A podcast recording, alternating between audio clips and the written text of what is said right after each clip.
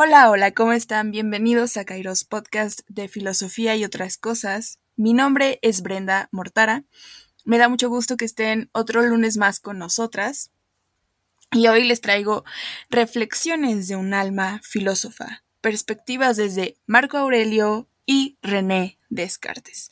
La verdad no sé cómo le digan a ustedes, si ya están más afrancesados que yo, le dirán Descartes, pero yo le digo Descartes porque no quiero hacer arcadas cuando pronuncie su apellido, entonces, para motivos de este podcast, le voy a decir Descartes. Y tenemos también a Marco Aurelio, que hay algunas personas que le dicen Marcus Aurelius por motivos eh, prácticos o que lo hayan leído en inglés, pero yo le voy a decir Marco Aurelio porque estoy en México y porque pues me acomodo mejor, ¿no? Eh, sin más disclaimers por hacer en este episodio, vamos a comenzar. Pues les tengo dos meditaciones diferentes. Em, estoy pensando para otro episodio en, aquí en el podcast profundizar meditaciones con Marco Aurelio, eh, con una persona muy importante en mi vida, pero eso vendrá más adelante. Ahorita solo quiero concentrarme en platicarles de dos tipos de meditaciones que están muy alejadas una de otra y que nos presentan diferentes formas de ver la vida. Tenemos de este lado a Marco Aurelio con su libro o sus escritos de meditaciones y del otro lado a Descartes con meditaciones metafísicas, ¿no?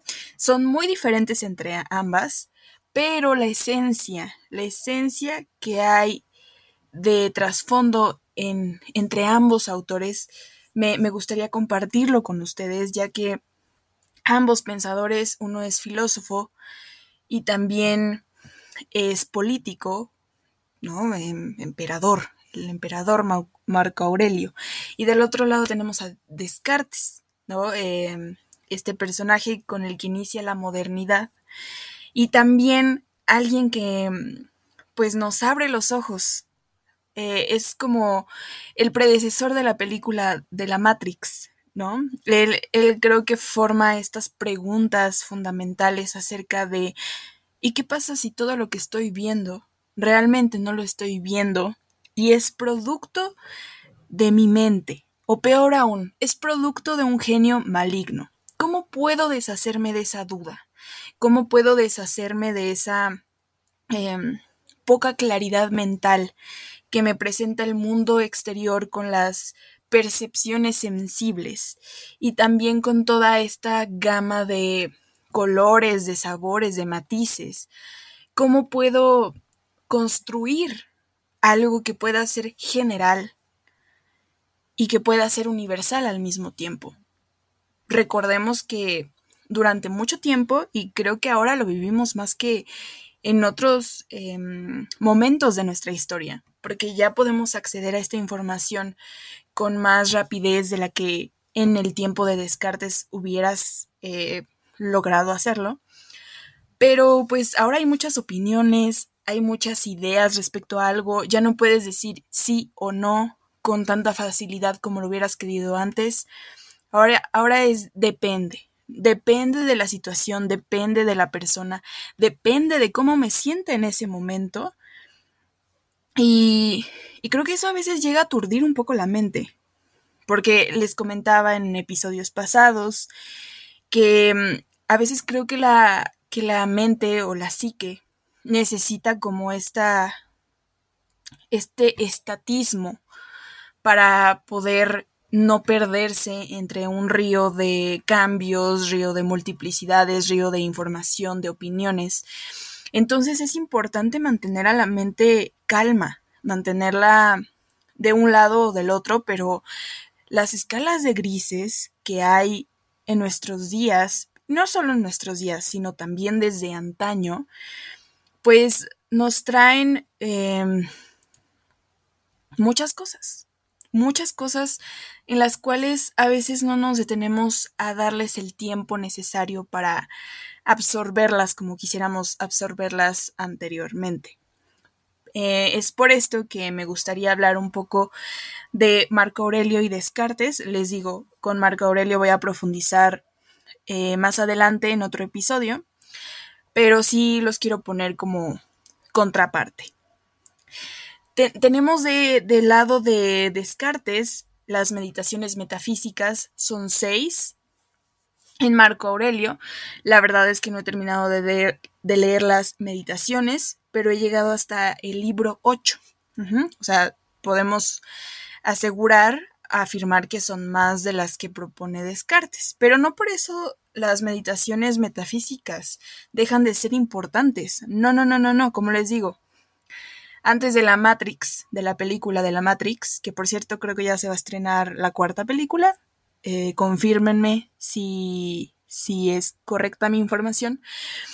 Pero antes de la película de la Matrix teníamos a Descartes, que ya nos decía esto como de, de, a ver chicos, o sea, ¿cómo podemos asegurar que lo que está afuera es verdadero? ¿Cómo podemos asegurar que lo que está afuera no está sucediendo solo dentro de nuestras cabezas? Y pues aquí empieza a dialogar consigo mismo, por eso son meditaciones, no está hablando como en los diálogos de Platón, no está manteniendo un diálogo entre sus personajes, sino que más bien todo surge desde él, desde el momento en el que lo está pensando, concibiendo, y por eso se le llama meditación, ¿no? Podemos ver que en la primera meditación Descartes plantea razones por las cuales eh, podemos dudar de todas las cosas, en especial de las cosas materiales, que era lo que les estaba diciendo anteriormente. Esta eh, cuestión eh, que plantea nos empieza a introducir pues en todo lo que acompañará a su teoría en general. Y nos dice que desde el principio eh, una duda, aunque no sea patente al principio, puede ser muy grande, pues nos libera de toda suerte de prejuicios. Ja, prepara el camino para acostumbrar a nuestro espíritu a separarse de los sentidos y hace que ya no haya dudas respecto de aquello que descubramos como verdadero. Es decir, eh, está preparando a su mente para que cualquier cosa que tenía dada por sentado o dada por correcto o por verdadero, empieza a ponerse en duda. Y todo lo que pones en duda em, empieza como a, pues sí, a desligarlo, a, hacerlo este, más, pues sí, a descontarlo, básicamente, ¿no? Sobre todo eh, esta cuestión de las cosas materiales. Y por otra parte vemos a Marco Aurelio en Meditaciones, eh, en el libro 1, eh, que es un agradecimiento a todas las personas que han impactado en su vida de una manera positiva, incluyendo a, filósofos estoicos.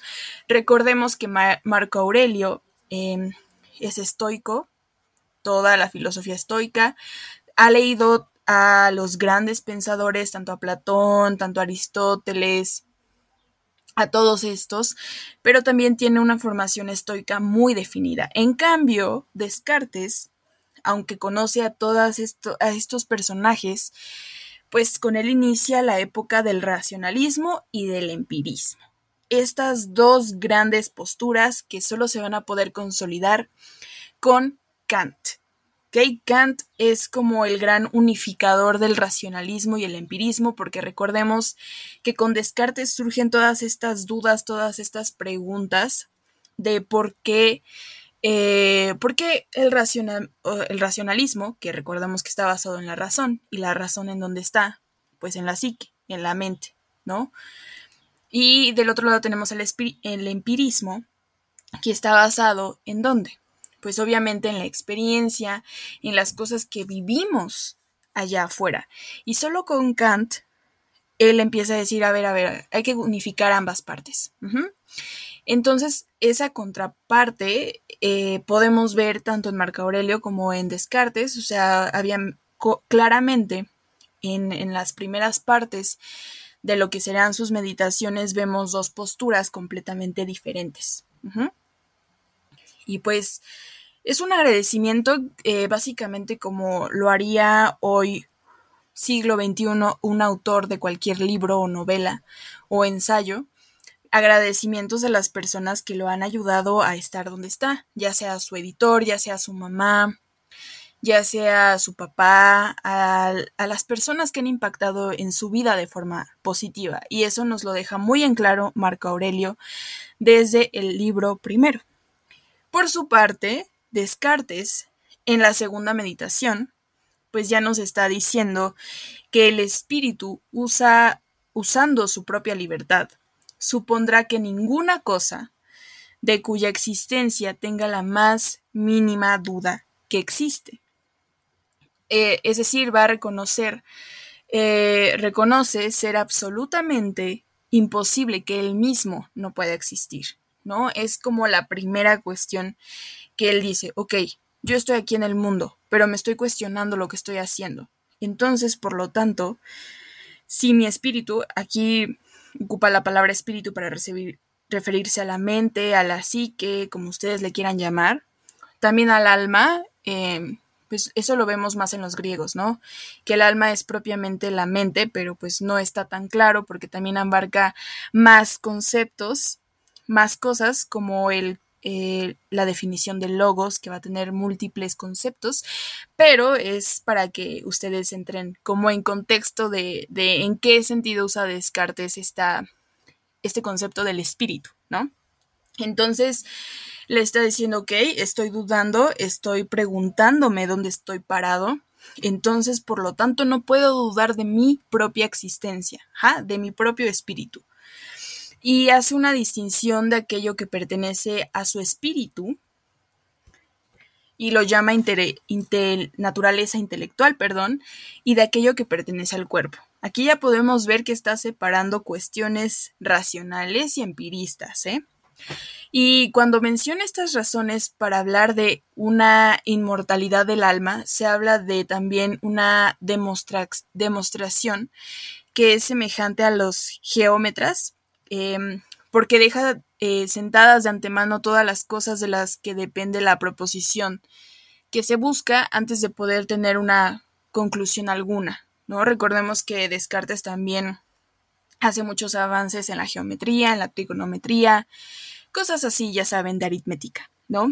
Eh, y su principal y primera razón para darle orden al conocimiento de la inmortalidad del alma es formando un concepto claro, concebido como enteramente distinto de todas las concepciones que podamos tener del cuerpo. Todas las cosas, según Descartes, que concebimos clara y distintamente son verdaderas tal y como las concebimos. Eh, por lo tanto, se va a hablar de esta concepción que va a ser distinta eh, acerca de una naturaleza corpórea en las meditaciones en la 2, en la 5 y en la 6, para que lo vayan a, revisar si es que tienen la oportunidad.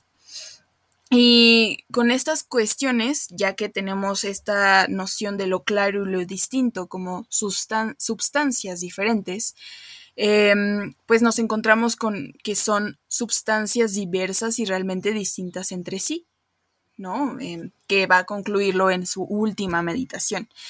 Eh, también va a mencionar en este apartado que la no concepción de cuerpo alguno que no sea divisible. aquí se va a mencionar que el, el, cuerpo pues va a ser, se va a poder convertir como, pues sí, se puede partir, ¿no? Se puede dividir. Y eh, lo que se refiere al espíritu o el alma, como les había mencionado, em, se concibe como indivisible, ¿no?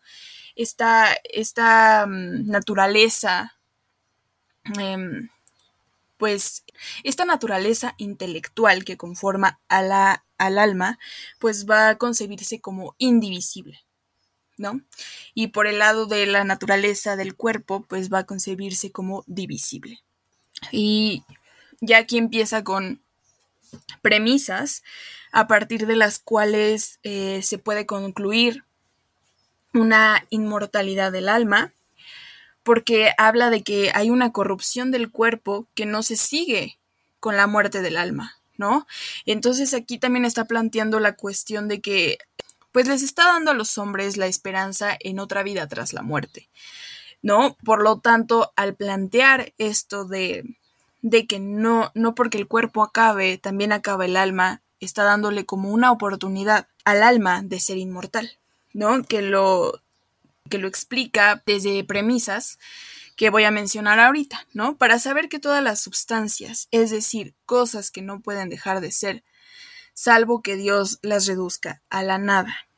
Aquí lo está diciendo, o sea, si Dios no reduce a la nada mi alma, mi alma puede seguir vagando por ahí. O sea, no hay nada que impida que el alma siga siendo alma. Pero por el otro lado tenemos que el cuerpo sí se acaba, Lo, comprobamos con los muertos, lo comprobamos con consumación del cuerpo mismo, ¿no? Con, con que se vuelve cenizas. Y aquí nos dice también, el cuerpo tomado en general es una sustancia. No perece, pero en tanto el cuerpo humano se difiere de los otros cuerpos, está formado y compuesto por cierta configuración de miembros, mientras el alma no está compuesta de accidentes, sino que es sustancia pura.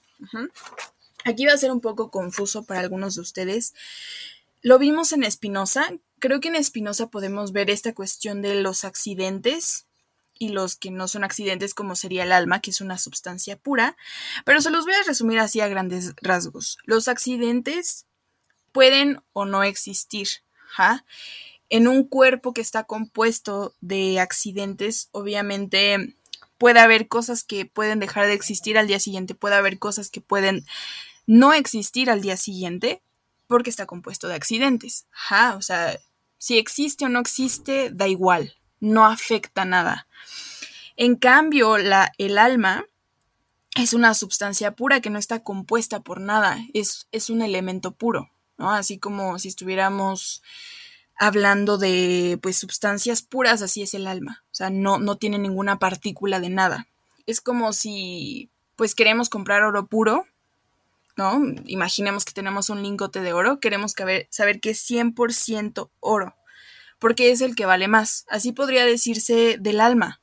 El alma es una sustancia pura, por lo tanto vale más en la escala de, sus, de sustancias que existen, ¿sale? Y aunque sus accidentes cambien, eh, lo dice Descartes, sigue siendo la misma alma. O sea, también el alma está compuesta de accidentes. Pero, mm, pero como es una sustancia pura y no está compuesta a diferencia del cuerpo, pues obviamente no, no afecta el alma. O sea, no, no realmente hace como una, por así decirlo, una herida o una afección en el alma que, en el alma, perdón, que, que la haga corruptible.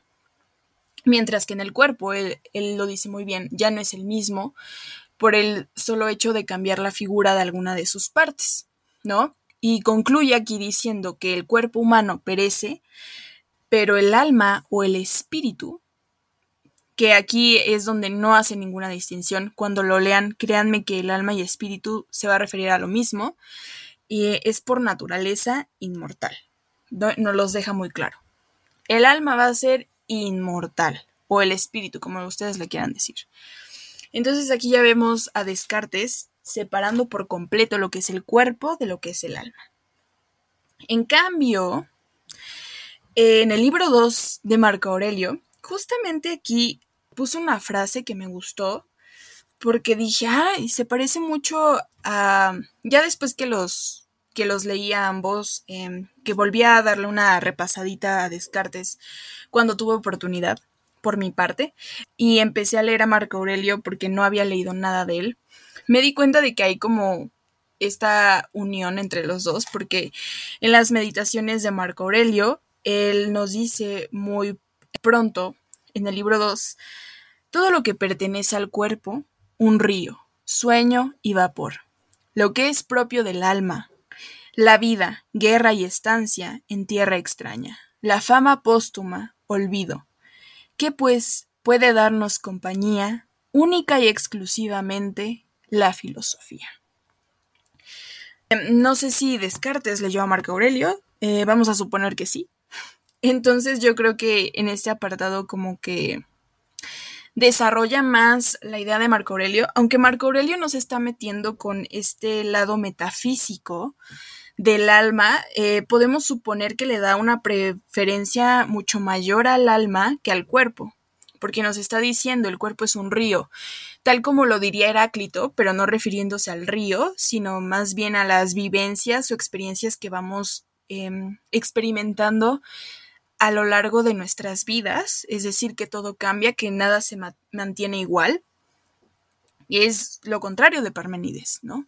Si quieren un episodio donde hable de Heráclito y Parménides, también háganmelo saber en mi Instagram. Me gustaría recibir los comentarios que ustedes tienen, tanto de los episodios mixtos, tanto de los episodios que hago en solitario. Entonces me pueden ir a compartir es arroba burdas reflexiones y pues ahí me gustaría que me compartieran pues sus ideas acerca de qué eh, episodios les gustaría que sacara.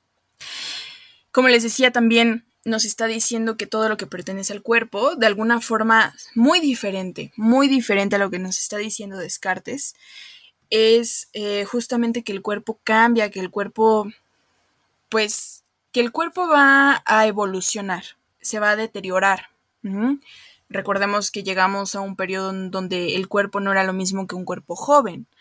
Entonces ese cambio es bastante palpable o bastante identificable en todos nosotros. No lo estoy diciendo Descartes porque él, repito, se va mucho por el lado metafísico, pero también racional. Entonces, eh, pero aquí nos está diciendo una clara distinción en lo que, en lo que significa. Y, y lo que nos está diciendo Marco Aurelio, por su parte, es muy, es muy parecido, podría decirse, a lo que dice Descartes. No parecido, parecido, pero están teniendo como las mismas intuiciones acerca de lo que es el cuerpo y el alma, ¿no? Entonces, de cierta forma, lo que podríamos comparar entre estos dos autores filósofos es que Marco Aurelio también separa el cuerpo y el alma. En el caso de Descartes también vemos una clara separación entre el cuerpo y el, y el alma y les está concediendo Descartes, por su parte, diferentes atributos a uno y a otro.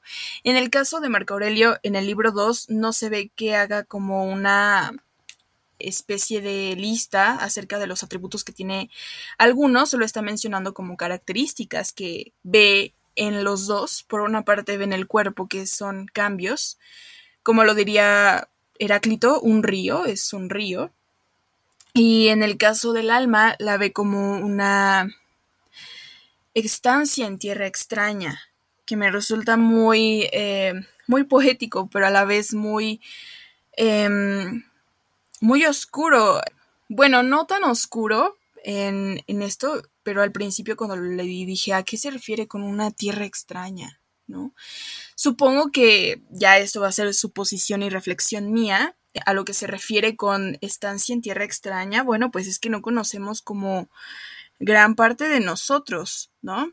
Entonces, también recordemos que aquí todavía no está el concepto de psicología, no va a surgir mucho después, pero yo supongo que el alma también la interpreta como espíritu, la interpreta como psique, entonces yo aquí ya le estoy dando esta carga de, bueno, es que el alma al 100% no la conocemos, no somos tan conscientes de todo lo que habita en nuestra mente, ¿no? Entonces, pues aquí lo que está diciendo en dónde podemos darnos consuelo, con qué podemos acompañarnos durante nuestra vida y nuestra existencia, tanto física como mentalmente, pues con la filosofía. Y es en este apartado donde también nos habla del daimon o del guía interior, que es algo así parecido a lo que menciona también Platón con Sócrates, ya saben, también pues sí, es, es, algo, les digo que Marco Aurelio está muy influenciado por la filosofía clásica griega, no solo por los estoicos. Entonces, aquí podemos hablar del daimon, de ese, de ese ser que mueve los hilos, o no mueve los hilos, sino que más bien ahí está, que es como el guía que nos conduce, como una especie de destino, por así decirlo. Por su parte, tenemos a Descartes ya en la tercera meditación, en donde su principal el principal argumento del que se sirve para probar la existencia de Dios es manifestado en esta parte. Aquí deja claro que han quedado muchas cosas oscuras, pero que espera se aclaren del todo en las respuestas que da en las objeciones que se le han hecho. Eh, Descartes aquí nos deja ver que es bastante difícil entender cómo la idea de un ser soberanamente perfecto, la cual está en nosotros, contiene tanta realidad objetiva o que participa por representación de tantos grados de ser y de perfección, y lo aclara por medio de la comparación con una máquina muy perfecta cuya idea se halla en el espíritu de algún artífice. Es decir, aquí ya nos está diciendo en la tercera meditación para comprobar la existencia de Dios. Yo sé, yo sé que van a después venir muchos filósofos a desbancar la teoría de Dios. Yo sé, créanme, pero eh, la forma en lo que lo hace Descartes es una forma muy inteligente, muy filosófica, y nos está diciendo, bueno, para comprobar la idea de Dios, básicamente lo que voy a hacer es preguntarme, o más bien lo que se pregunta es, ¿por qué si yo no soy un ser perfecto? Y mi alma, porque también ahí se menciona pues lo podremos sobreentender, ¿no? el alma tampoco es lo más perfecto que existe en el mundo, pero es una sustancia pura y por lo tanto tiene ciertos grados de perfección. Entonces debo de suponer que hay algo todavía más perfecto y puro que el alma. ¿Saben? Entonces así llega como a esta conclusión de, pues por lo tanto existe un ser soberanamente superior a lo que es el cuerpo, a lo que es el alma, y que va a cumplir con todos estos requisitos de perfección. Por lo tanto, así es como comprueba la idea de Dios, de ese Dios que está sobre nosotros. Por su parte, en el libro 3, em, Marco Aurelio nos habla sobre la muerte como algo natural e irrefrenable y llega a la misma conclusión que Descartes, que el cuerpo que el, cuerpo, que el cuerpo es solo una cubierta. Es algo que recubre algo mucho más importante y pues obviamente con, con justa pues razón, si quieren decirle. Y pues aquí obviamente Marco Aurelio nos está hablando de que el cuerpo solo es la cubierta del alma o del espíritu, depende de cómo le quieran decir ustedes. En, en el otro lado tenemos a ya la cuarta meditación de Descartes. Aquí ya prueba eh, que todas las cosas son conocidas clara y distintamente y por lo tanto van a ser verdaderas. Todas las cosas que se compruebe que son claras y distintas van a ser verdaderas. Y a la vez que se explica en qué consiste la naturaleza del error o de la falsedad, lo que debe de saberse para confirmar eh, las verdades precedentes y para entender mejor las que se siguen. ¿Okay? Aquí no se propone hablar de las cosas que conciernen a la fe o a la conducta en la vida, sino solo de aquello que tocan las verdades especulativas, conocidas como el auxilio de la luz natural o lo que se entiende como razón. Es decir, él no se va a meter con estas cuestiones de te voy a dar cátedra de todo lo que he aprendido por medio de mis sentidos, por medio de mi experiencia, él no se va a meter con eso, él es muy claro. A lo mejor lo podemos ver un poco en el discurso del método, pero en meditaciones metafísicas él solo se va con puro, eh, con pura episteme, ¿no? Con pura psique, con pura mente, nada que tenga que ver con el cuerpo, yo no me voy a meter con eso. Es muy inteligente Descartes en el fondo, porque sabe que todo lo que, lo que es del cuerpo, pues es corruptible, es mutable, se puede acabar, entonces no se quiere meter en esas cosas, no.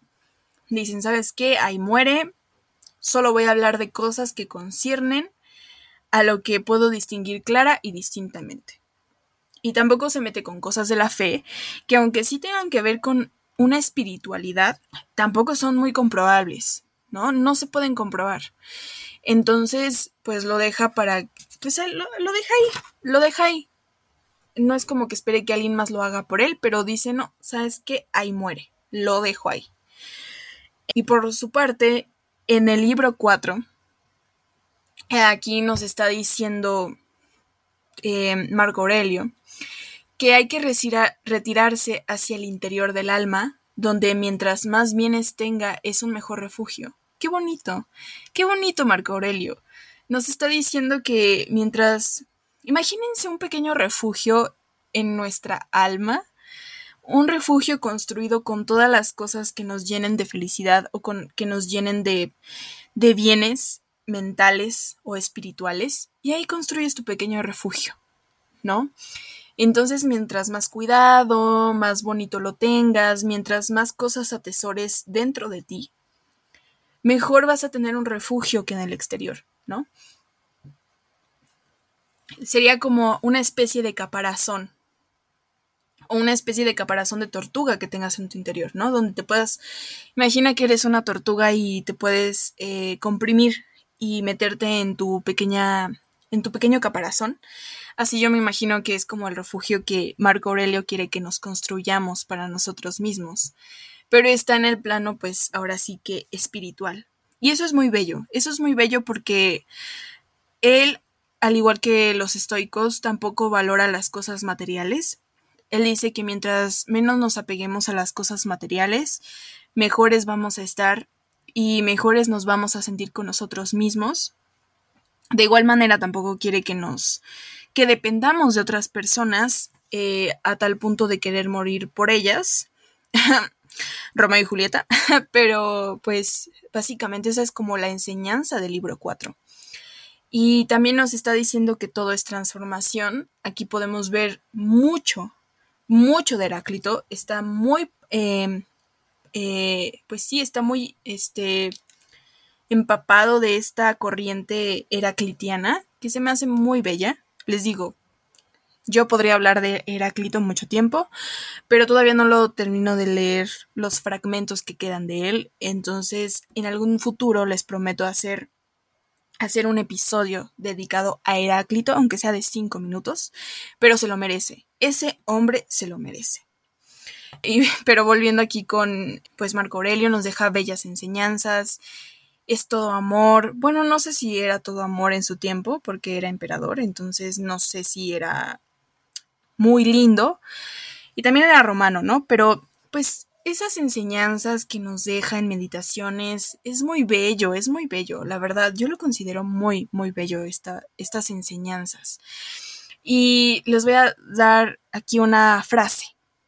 Soy afortunado, porque a causa de lo que me ha ocurrido, persisto hasta el fin, sin aflicción, ni abrumado por el presente, ni asustado por el futuro. Es un hombre muy seguro de sí mismo, es un hombre que está a la espera de lo que el futuro pueda, pueda brindarle y no solo que se lo pueda brindar el futuro, sino que él va construyendo su propio futuro con lo que él va haciendo. Y eso es muy bello, eso es muy bello y es algo que debemos de recordarnos siempre. Y otra de las frases de Marco Aurelio es, mira detrás de ti el abismo de la eternidad y delante de ti otro infinito. Sea, de que hay miles de posibilidades, miles de posibilidades allá afuera. Eh, me suena muy aristotélico esta parte. Pero creo que tiene mucha razón. El abismo de la eternidad y delante de ti otro infinito. O sea, de, de, que no te das cuenta, nunca terminas de darte cuenta de hasta dónde puedes llevar tu potencial, hasta dónde puede llegar tu alma, hasta dónde más bien te quiere llevar tu alma para que te impulses. Entonces, esas son las enseñanzas del libro 4, que creo que fue como mi favorito de las meditaciones que llevo hasta el momento. Pero sí, es, muy bonito, realmente. Es súper diferente a lo que nos enseña Descartes en, las en la cuarta meditación, completamente, o sea, no se asemejan. O sea, les digo, sí, ambos mencionan el alma y el cuerpo, pero ambos lo hacen de una manera completamente diferente. Y creo que esa es como la enseñanza general de ambos filósofos, que podemos percibir el alma y el cuerpo de dos maneras diferentes, pero que al mismo tiempo se complementan, pero que al mismo, al mismo tiempo se están contrastando. Y todo va sumando, todo va sumando a esta, esta percepción que tenemos tanto del cuerpo como del alma, tanto a lo que pensamos de la psique, tanto a lo que pensamos de nuestro futuro, tanto de, tanto de lo que puede surgir si hacemos caso a nuestro guía interior como si no le hacemos caso. Entonces, esto es muy interesante, ver cómo ambos filósofos retoman las cuestiones del cuerpo y el alma de maneras tan contrastantes, pero que al mismo tiempo te dejan enseñanzas muy valiosas. Ya en la meditación 5, aquí nos explica Descartes sobre la naturaleza, naturaleza, sobre la naturaleza corpórea se vuelve a demostrar la existencia del Dios, por si no les había quedado claro, chavos, se vuelve a demostrar aquí, con nuevas razones y también se muestra cómo es verdad que la certeza misma de las demostraciones geométricas depende del conocimiento de Dios. No me voy a meter mucho en eso porque la verdad a mí también me cuesta un poco de trabajo entender esa parte de Descartes, pero pues justamente porque él se vale mucho de las matemáticas y de la aritmética y de la geometría, pues obviamente tiene sus razones por ahí Descartes para comprobar que Dios sí existe aparte de la razón de la perfección, perdón, de la premisa de la perfección, también tiene premisas geométricas. Claro que sí. Esa sí la resumí así. Poquito. Poquito. en el caso de Marco Aurelio, en el libro quinto, habla acerca del vivir en comunidad con otros hombres y lo beneficioso que es ayudarles porque te ayudas a ti mismo. Entonces aquí ya nos está hablando del aspecto de la comunidad. Marco Aurelio ya nos está hablando de la comunidad, de la polis, porque recordemos que él es romano y pues por lo tanto le importa mucho mantenerse en comunidad, en sociedad. Entonces aquí es donde vemos que ninguna de las dos se asemeja para nada, o sea, tocan puntos completamente diferentes. Y la frase que encontré en este libro es La perfección moral consiste en esto, en pasar cada día como si fuera el último, sin convulsiones, sin entorpecimientos, sin hipocresías. Eso también nos puede dejar mucho a nosotros, em, pues estamos viviendo una época pandémica, entonces a veces es complicado darnos cuenta de que pues debemos de vivir sin hipocresías, sin cosas que afecten nuestro espíritu, nuestro estado de ánimo, pero es un poco difícil encerrado en cuatro paredes o salir y ya no convivir como lo hacíamos antes, pero las enseñanzas de Marco Aurelio ahí van a estar y créanme que en algún futuro ya no va a existir eh, este virus. Bueno, va a existir, pero nosotros vamos a sobrellevarlo. Y espero que ya no vuelva a otra era pandémica, por favor, por favor. Entonces, pues sí, esta enseñanza es muy clara en el libro 5 les digo que cada, cada que, que lees este, eh, a Marco Aurelio es enseñanzas de vida, pero les digo, voy a dejar pues un poco esas enseñanzas de vida para profundizarlas en otro episodio, que espero salga por abril o mayo. Entonces, pues de eso nos habla en el libro quinto, Marco Aurelio. Búsquenlo, por favor, busquen este libro, está hermoso busquen las meditaciones, tanto de Descartes como de Marco Aurelio. Les recomendaría que si están estudiando filosofía, pues léanse de una vez a Descartes. Ese es de cajón. Y también el discurso del método, o lo que quieran leer de Descartes, es bastante comprensible su, pues la lectura filosófica. Y de Marco Aurelio, aunque está usando la filosofía, lo hace de una forma muy bella desde su experiencia, cosa que no hace Descartes, pero sí te deja enseñanzas. Y créanme, lo vamos a ver en el, en el episodio que salga con, con mi primo. Entonces, pues ahí se los dejo para que, para que lo escuchen, pero les digo, saldrá por abril o mayo, entonces, pues ahí, ahí les dejo como una probadita de lo que podríamos ver o profundizar en ese episodio. Y ya siguiendo por último, la sexta meditación de Descartes. Hace aquí una distinción del entendimiento del de la imaginación y muestra que el alma del hombre es realmente distinta del cuerpo, estando tan estrechamente unida a él que junto con él forma como una sola cosa.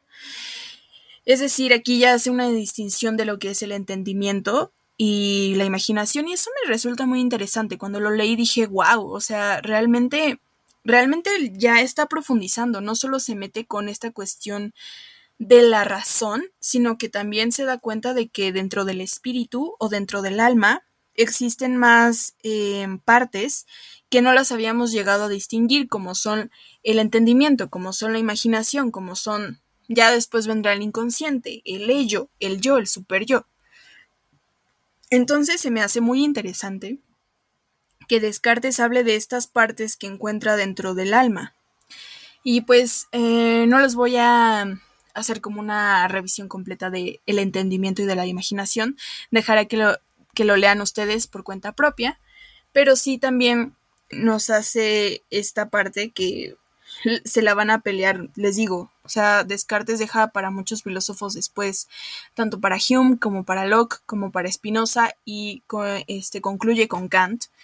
Ahora sí que, pues, que nos está diciendo, el alma está tan pegada del cuerpo que es prácticamente imposible que, pues, la, que la distingamos con bastante claridad, como quisiéramos y pues que a veces podría parecer que son solo una cosa, pero no nos engañemos, no dejemos que nos engañe, no dejemos que el genio maligno nos engañe. Ambas cosas son diferentes, o sea, no existe, no existe tal cosa de que son una sola cosa, son diferentes, ¿no? Para Descartes así funciona. Y aquí se exponen los errores que proceden de los sentidos, con los medios para evitarlos, también saca a colación todas las razones de las que puede concluirse la existencia de las cosas materiales, pues ya que las consideras de cerca, se ven se ve que no son firmes y evidentes como las que nos guían al conocimiento de Dios y de nuestra alma. De manera que estas últimas son las más ciertas y evidentes que pueden entrar en conocimiento del espíritu humano. Y ya nos está dejando claro su postura de Dios existe, de las imperfecciones que existen en el cuerpo, de todo lo que acompaña al alma y del por qué el alma se encuentra aprisionada en el cuerpo. No lo dice así, pero podemos suponerlo. También es un poco una noción bastante platónica. Les digo que Platón y Aristóteles permean en toda la cultura occidental, también un poco en la oriental, pero menos. Em, pero esas son las enseñanzas que nos dejan las meditaciones de Descartes, señoras y señores, o jóvenes y jóvenes, no sé si se diga así.